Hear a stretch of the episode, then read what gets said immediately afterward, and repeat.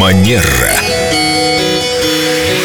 Виктория, доброе утро. Доброе утро. Я вот о чем задумался. Вот если бы мы с вами были не знакомы, но у меня были бы какие-то ваши контакты, вот как бы я начинал прокладывать этот мостик...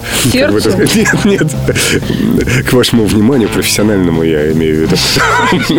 Нет, профессиональному, мне кажется, можно и напрямую написать, но есть же какое-то понятие цифровая дистанция, вы однажды упоминали. Абсолютно верно. Да, и я об этом хотел спросить. Вот как, вот каковы этапы этого пути? это очень такой тонкий момент, и начинается все с электронной почты. То есть, если вы хотите к человеку обратиться по какому-то деловому вопросу, и, ам, например, у вас есть его телефон, не нужно звонить ему сразу. Как это ни странно, но сейчас звонки без предупреждения, вот такие вот Холодные. внезапные, а, это считается вторжением в личное пространство. Поэтому оптимально будет, если вы сначала напишите на электронную почту, дальше, если мы говорим о снижении а, Дальше вы не ответили, что делать дальше? а дальше проверить, правильно ли вы написали электронный адрес и написали ли вы такое письмо, на которое действительно захочется ответить. И точно ли ты хочешь купить какие-то услуги? Или у тебя что-то личное?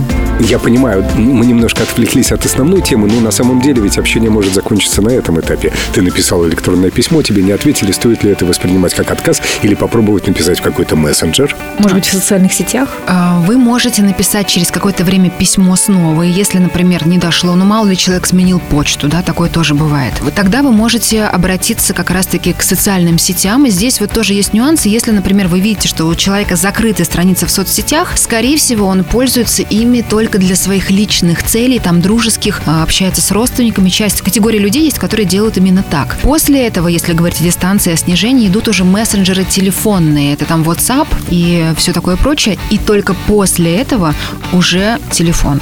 Ясно, звонить в последнюю очередь. Да. Сначала пишем, стучим во все двери, если не открывают. Сначала пишем, да. А есть какое-то объяснение вот этим этапам? Но объяснение только такое, что у нас сейчас очень активная жизнь, и мы действительно люди все занятые, и поэтому, когда вы, например, начинаете звонить человеку, а он, может быть, не готов или ему неудобно с вами разговаривать, вы создаете дискомфорт.